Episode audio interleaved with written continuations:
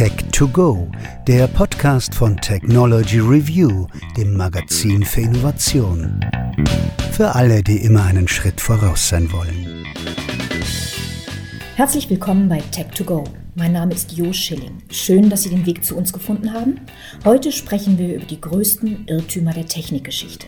In dem erlesenen Club begrüßen wir unter anderem die Concorde, schnelle Brüter, Atombomben, um Wasserwege zu sprengen, radioaktives Radium in der Zahnpasta und Kino für alle Sinne. Mit meinem Kollegen Gregor Honsel spreche ich darüber, was sie zu Flops macht und ob man nicht früher hätte erkennen können, dass das keine guten Ideen waren. Welche gemeinsamen Nenner hat Scheitern in der Technikgeschichte? Und natürlich, was können wir daraus lernen? In unserem aktuellen Heft finden Sie das Thema als Fokus. Sie können Technology Review im Zeitschriftenhandel oder im Internet unter heise.de kaufen. Heute, das erste Mal tatsächlich neben mir, sitzt Gregor Honsel. Hallo. Gregor, welche Flops aus unserem Heft sind deine Lieblinge? Also mein Lieblingsflop ist natürlich die Operation Plowshare. Das war ein Projekt der späten 60er bis in die frühen 70er. Atombomben quasi als Werkzeug zu nehmen, als Schaufel, um große Löcher zu buddeln. Äh, bis hin zu einem neuen Nicaragua-Kanal, bis zu neuen Kanälen oder Seen oder so. Eine richtig große Schaufel. 60er äh, Jahre, das ist äh, ja deutlich nach Hiroshima, Nagasaki. Hätte man nicht wissen können, dass das keine gute Idee ist? Ja, klar hätte man das wissen können, aber es fanden ja immer noch überirdische Atomversuche statt. Und das ist halt eine Machtdemonstration. Das Denken dahinter ist, wir haben jetzt einen richtig großen Hammer, wo ist der passende Nagel dazu? Und es war natürlich der Versuch der Militärs, äh, sowas wie einen zivilen Nutzen ihrer Atombombenversuche zu suggerieren. Das ist auch schon eine der Lehren, die man damit ziehen kann, die ich für mich selber gezogen habe, ist, wenn, wenn Sachen immer zwei Begründungen brauchen, also eine militärische und eine zivile, und wenn man immer sagt, aber und außerdem kann das noch das und das machen, sollte man immer skeptisch sein, weil eigentlich, wenn eine Begründung nicht reicht, dann tun es auch zwei nicht. Also eine Atombombe zu haben mhm. und zu sagen, ich möchte gerne diese Atombombe mhm. auch zivil nutzen, da habe ich ja eine politische Motivation mhm. hinter. Ja. Ist Politik ein guter Treiber für Technologie? Ja, das ist dann wieder Wolfgangs Lieblingsantwort. Well, that depends. Ähm, also ein schlechtes Beispiel dafür ist die Concorde. Also abgesehen davon, dass die halt ganz schön teuer war und viel Lärm und viel Sprit verbraucht hat, ist sie auch an der Politik gescheitert. Erstmal war es nur die britische und französische Regierung, die sie überhaupt haben wollten, aus Prestigegründen. Die Industrie wollte sie nicht. Keine andere Fluggesellschaft wollte sie, nur die britische und französische wurden dazu verdonnert, sie zu fliegen. Und vor allem Dingen ist sie ja daran gescheitert, dass die USA den Überschallflug über Land verboten haben. Zum Teil gibt es natürlich gute Gründe dafür, zum Teil unterstellt man den USA aber auch ein industriepolitisches Interesse daran, dass sie eben die europäischen Konkurrenten nicht so groß halten wollten. Also wenn Politik auf Politik trifft, ist das meistens nicht gut. Wobei da gibt es natürlich auch das Gegenbeispiel Airbus, da hat es ja funktioniert. Inwiefern? Also die haben ja keinen Überschallflieger gebaut, sondern Nein, du meinst generell. Als hm? Industriepolitik, mhm. als Industrieförderung. Wir wollen eine Luftfahrtindustrie aufbauen, haben sich die Europäer gesagt. Bei Airbus hat es funktioniert, bei Concorde eben eher schlecht als recht. Ist die Concorde denn tatsächlich ein Flop? Ich weiß, wir haben sie im Heft, aber für mich ist das nicht wirklich ein Flop. Das Ding wurde 69, 69 wurde das entwickelt und 2003 erst eingestellt. Also ich finde, das ist eine ziemlich lange Spanne, um das als Flop zu definieren. Was heißt für dich Flop? Hat halt nie Geld verdient. Also war immer subventioniert, war immer viel zu teuer, war nie wirtschaftlich. Ich würde sagen, das reicht als Flop. Wenn sowas nur aus politischen Gründen, aus Prestigegründen, weil Frankreich und Großbritannien zeigen wollten, was für tolle Flugzeuge bauen konnten, wenn das nur aus Prestigegründen fliegt, dann würde ich sagen, ist das ein Flop. Ja. Okay.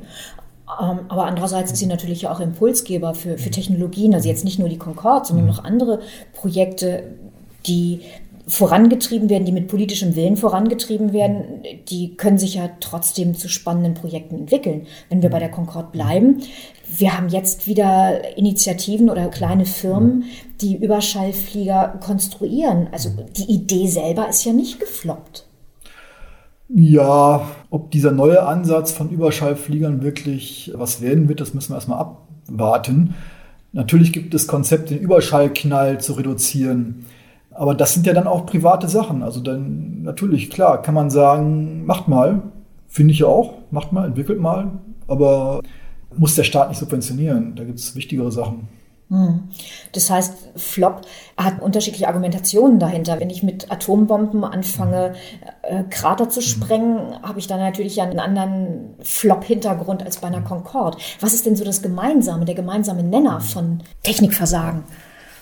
Das ist insgesamt natürlich schwer zu sagen, weil tatsächlich jedes Scheitern ist in gewisser Weise einzigartig, klar. Was ich da so als Lehre draus gezogen habe, ist auf einem schon relativ abstrakten Level. Das betrifft vor allem so die Technikbegeisterung der 50er bis 70er Jahre. Und die Lehre für mich ist daraus mangelnder Respekt vor der Komplexität. Also ich habe ein komplexes System. Das verstehe ich nicht ganz. Das hat viele Nebenwirkungen, viele verzögerte Nebenwirkungen, viele nicht lineare Wirkungen. Egal an was ich rumschraube, ich weiß nie so genau, was rauskommt. Und dieses Denken in komplexen Systemen lernt eigentlich heute jedes Schulkind. Aber das fehlte offenbar Leuten in den früheren Zeiten, irgendwie habe ich manchmal den Eindruck, völlig. Ich habe da ein komplexes System, ich drehe da einfach mal ein bisschen dran rum und guck mal, was sich tut. Ein Beispiel ist zum Beispiel Radium, der medizinische Einsatz von Radioaktivität. Das wäre für mich so die Lehre mangelnder Respekt vor der Komplexität des menschlichen Körpers, sozusagen. Also, das ist übrigens mein Lieblingsbeispiel. Ja. Radium in der Zahnpasta. Wunderbare Idee. Genau, genau. Also man muss sich mal vorstellen, Radium war kurz vorher erst entdeckt worden, aber schon Anfang des 20. Jahrhunderts wurde es propagiert als halt so ziemlich alles. Also auch Radium als Zahnpasta, äh, Radiumtabletten, Radiumkuren. Radium sollte Blinde sehend machen, weil es irgendwelche Lichtblitze erzeugt, ganz egal. Also man wusste nichts über Radioaktivität. Ne? Man ähm, war ein großes Rätsel, aber egal, wir schmeißen das Zeug einfach mal in den Rachen, ist bestimmt toll. Ist dann ja auch ganz toll in die Hose gegangen. Ja, genau, genau. Und wenn du dir anguckst, welchen Skrupel man heute damit hat, neue Substanzen in Umlauf zu bringen, also man schaue sich die ganze Glyphosat-Debatte an, man mag es jetzt übertrieben finden oder nicht, aber jedenfalls der Skrupel, den wir heute mit solchen Sachen haben, ist unter anderem der Bedenkenlosigkeit damals sicherlich zuzuschreiben. Meinst du denn, dass dadurch vielleicht auch, dadurch, dass wir einfach jetzt befangener sind, vorsichtiger mhm. sind, erfahrener sind äh, als Menschheit, mhm. dass wir uns dadurch auch selber bei Innovationen ein Stück weit im Weg stehen? Weil das waren ja schon Massenversuche, die da gemacht wurden mit Radioaktivität beispielsweise. Die, ich glaube, das Radium ist entdeckt worden kurz nachdem die Röntgenstrahlung mhm. entdeckt wurde. Ne? Es war ja sowieso so ein, so ein Hype, war was Besonderes, was völlig mhm. Neues. Und äh, wir haben ja, muss man tatsächlich mal sagen, auf traurige Art wahnsinnig viel daraus gelernt. Mhm. Ja, das mag so sein, aber ich weiß nicht, ob es das wert war. Also. Nein, das war es natürlich ja, nicht wert. Also das, ja. das wollte ich damit jetzt nicht sagen, sondern ich, äh, meine Frage ist, du, du hast das Ganze ja verfolgt und beobachtet und viele Aspekte davon gesehen bei der Recherche und bei dem Aussuchen der Themen.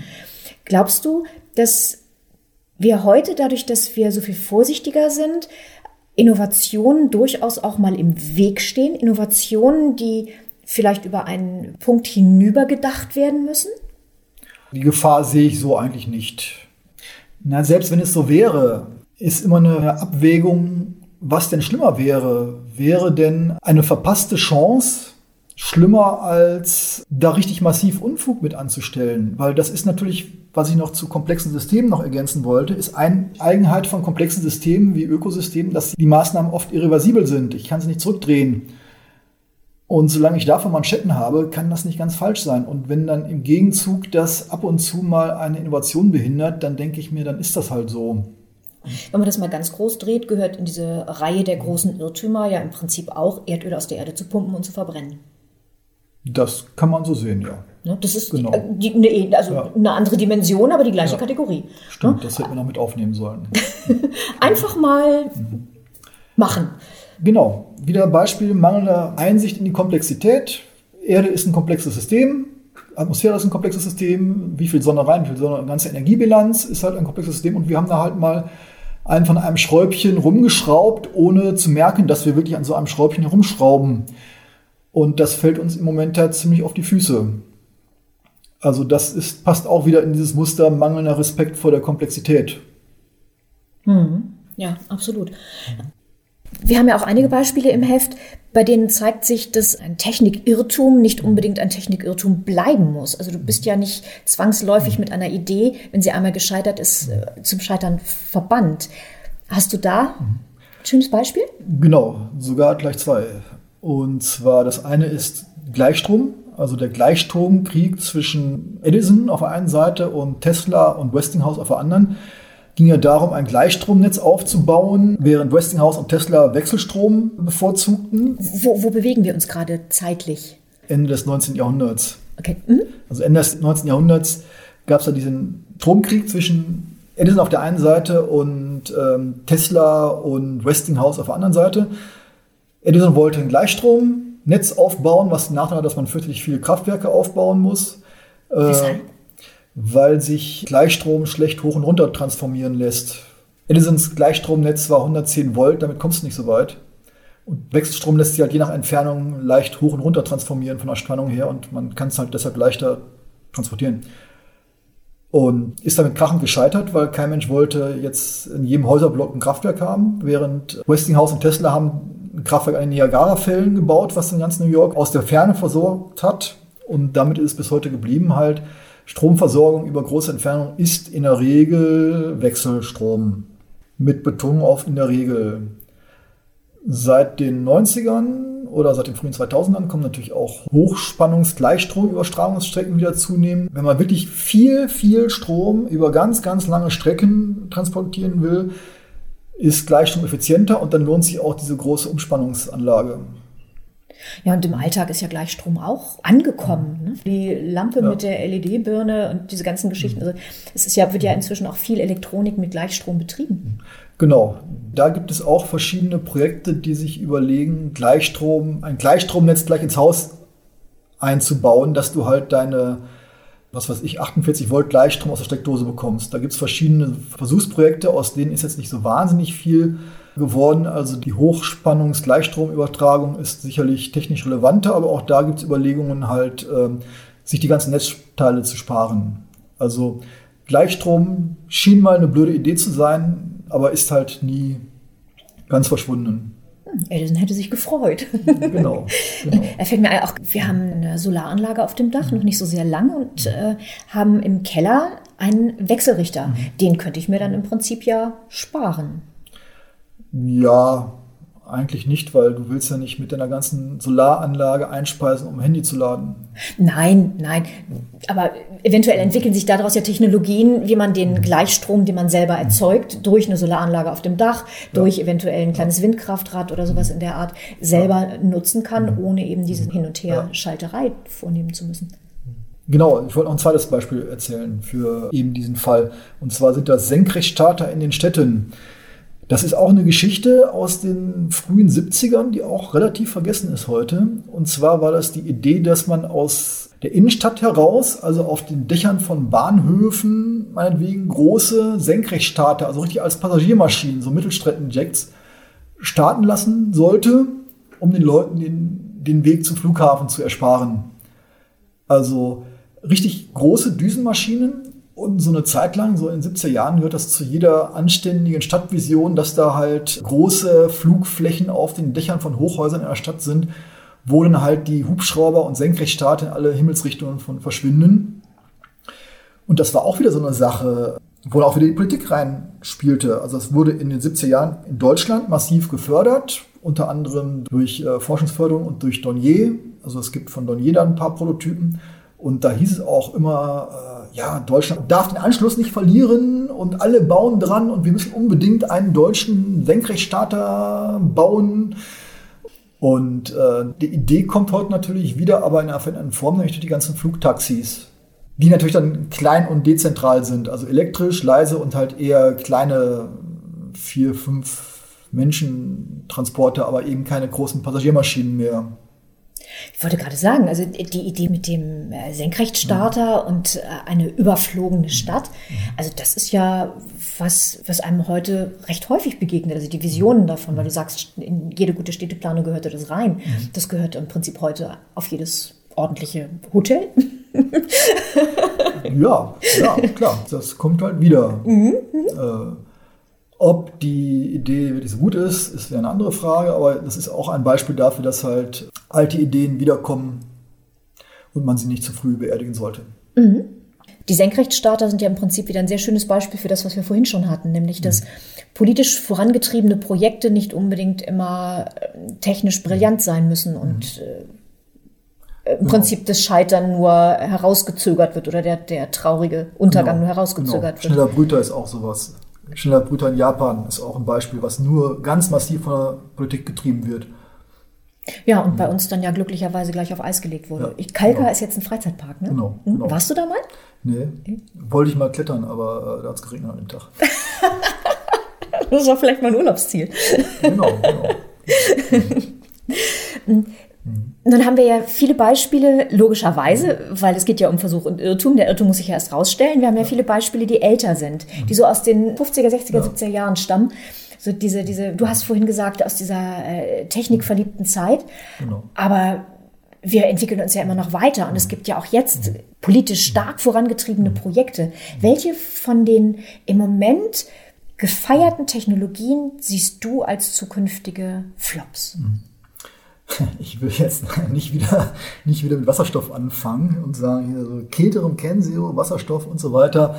Ähm, ja, meine Position zum Thema ist ja bekannt, aber ich finde Wasserstoff jetzt auch nicht so gravierend. Ich würde eher sagen, das wäre eine Fehlinvestition, aber die Frage Ganz ist ja. Ganz kurzer Einwurf. Ja. Wer jetzt ja. nicht weiß, wovon Gregor spricht, mhm. unser erster Podcast ist das jetzt zu empfehlen. Da geht es nämlich um Wasserstoff. Genau. Entschuldige, genau. weiter. Ich will auch nicht immer ständig auf dieses arme Wasserstoffmolekül rumhacken. Kommen wir mal wieder zur Meta-Ebene zurück. Also einem komplexen System rumfummeln, ohne genau zu wissen, was man tut, ohne alle Nebenwirkungen zu kennen und mit Maßnahmen, die nicht reversibel sind. Welche wären das denn? Das wären zum Beispiel Eingriff in die Erbbahn. Menschlicher Körper, komplexes System. Ich tausche da ein paar Basen aus, weil ich irgendwie Heuschnupfen beseitigen will. Übersehe da aber irgendwas, was dann sich das ganze Menschheitserbgut fortsetzt. Oder ich setze genmanipulierte Mücken aus mit einem Gendrive, die sich selber stark vermehren, um irgendein singuläres Problem zu lösen, sagen wir die Vermehrung einer Malariamücke. Und ich habe sehr, sehr starke Zweifel daran, ob die Leute wirklich wissen, was sie tun und welche Nebenwirkungen es alles haben kann, von denen wir alle gar nicht ahnen, dass es sie gibt.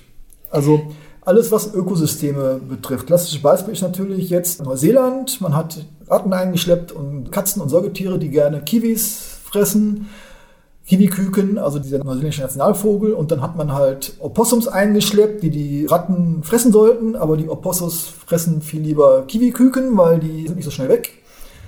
Also ja, super. Umgang mit einem komplexen System. Und das gilt natürlich auch für großflächiges Freisetzen von genmanipulierten Sachen. Bei grüner Gentechnik bin ich mir nicht so sicher.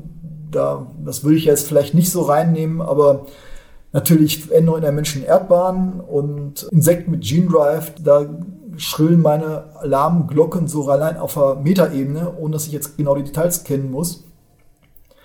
Anderes Beispiel ist natürlich Geoengineering, also der Versuch, Klimawandel durch bestimmte Maßnahmen zu äh, bremsen. Also wenn das eine kontinuierliche Maßnahme ist, ich dünge irgendwie Ozeane mit irgendeinem Eisenmineral, dass da mehr Algen wachsen, das ist dann okay, weil wenn ich aufhöre zu düngen, ist es auch vorbei. Aber alle Sachen, die irreversible Folgen haben, sollte man vorsichtig sein. Ja, aber selbst solche Sachen wie Eisendüngung, mhm. es ist zwar vielleicht vorbei, wenn ich damit mhm. aufhöre, aber wenn ich das nur lang genug treibe, verändere ich ja auch das Ökosystem. Also ich finde das in jeder Hinsicht sehr heikel, in großen Dimensionen genau, einzugreifen. Ja, gut, gut, wir haben einmal ja. riesig eingegriffen, ja. das hatten wir ja nun vorhin, wir pumpen Erdöl und Gas aus der Erde und verfackeln das. Genau. Aber da dann mit anderen Maßnahmen noch gegenzusteuern, mhm. also im Prinzip den gleichen Fehler nochmal zu machen, ich weiß nicht, ob das gut ist. Nee, sicherlich nicht. Jetzt haben wir die ganz großen Probleme gewälzt und die ganz großen Irrtümer und teilweise auch tragischen Irrtümer betrachtet. Aber äh, Irrtümer können natürlich auch klein sein und ich finde, wir müssen unbedingt noch über das Kino reden. ja. Wir haben Geruchskino. Das finde genau. ich toll. Genau. Ähm, ja, zwei Fälle im Kino. Eines ist Geruchskino, da wurden halt dann irgendwelche Gerüche in den Kinosaal gepumpt, um das Kino halt geruchlich zu unterstützen. Und das andere ist 3D-Kino, wo man sich jetzt denkt, ja, wieso ist das ein Flop? Gibt doch in jedem Stadt gibt's mehrere Kinos mit 3D. Aber es geht zurück halt. Der Anteil von 3D-Kinos und Kinoproduktionen geht zurück. Und 3D-Fernseher werden praktisch überhaupt nicht mehr verkauft. Also beides nicht so die großen Erfolge. Natürlich ist das Scheitern des Geruchskinos viel spektakulärer, weil es hat den Leuten einfach gestunken. Also du hast da Im wahrsten Sinne des Wortes, ja. ja. Hast da einfach ein großes Mischmasch von Gerüchen, die einfach nicht, ähm, nicht vermischt haben. Und du musst ja, das eine musst ja sauber abziehen, bevor das nächste kam. Und das geht halt nicht so einfach. Das ist natürlich nicht einfach technisch in den Griff zu bekommen, aber ich glaube, der eigentliche Bug ist jetzt nicht Fehler in der technischen Realisierbarkeit, sondern eigentlich auch der Gedanke dahinter, zu versuchen, ein Kunsterlebnis so realistisch wie möglich zu machen. Die zentrale Frage ist ja, will ich es wirklich so realistisch haben? Es gibt ja Animes, es gibt Mangas, es gibt Comics, die beziehen den Reiz ja darauf, dass man eben dass sie nicht realistisch sind, dass sie eben Realität nur andeuten und halt dem Menschen einen größeren Freiraum für die eigene Fantasie lassen. Geruchskino und 3D-Kino ist halt ein technokratischer Ansatz, genau in die andere Richtung zu gehen. Von daher frage ich mich, ob überhaupt der Gedanke, irgendwas realistisch, so realistisch wie möglich machen zu wollen, nicht schon der falsch ist. Abgesehen davon, dass man es halt zumindest beim Großkino nicht vernünftig hingekriegt hat. Nee, beim 3D-Kino aber schon. Und ich oute mich jetzt mal so mhm. als äh, ja. Blockbuster-Gucker, mhm. ja. weil ich habe mhm. zwei Jungs zu Hause. Ja. Einen habe ich geheiratet, der andere ist mein Sohn. Und so ein Star Wars-Film, bei dem die Raumschiffe auf mich zukommen, finde ich schon cool. Also hat für mich schon Reiz. Und das ist keine Kunst. Also, dass ich ein Kunstwerk jetzt nicht unbedingt in 3D haben muss, klar. Aber so ein Blockbuster, wo es tatsächlich einfach nur um Effekte geht und um, um große Bilder geht, ich finde das toll. Ja. Ich muss gestehen, ich mag 3D-Kino auch. Ich habe allerdings festgestellt, dass der letzte 3D-Film war Alice im Wunderland, was schon fast wieder zehn Jahre her ist oder so. Alice im Wonderland von Tim Burton. Äh, eigentlich mag ich es, aber ich war schon verdammt lange nicht mehr drin. Und ich habe da auch mit unserem Autoren, dem Michael Hasenpusch, der das geschrieben hat, darüber diskutiert.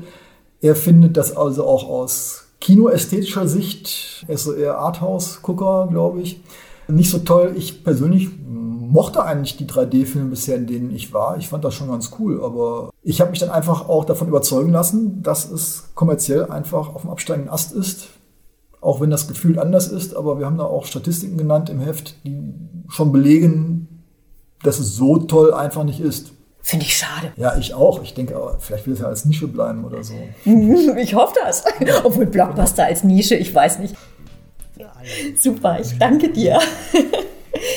Schön, dass Sie dabei waren. Wenn Sie noch mehr über das Thema erfahren möchten oder wenn wir Sie neugierig auf unsere Sicht auf die Welt von morgen gemacht haben, lesen Sie uns.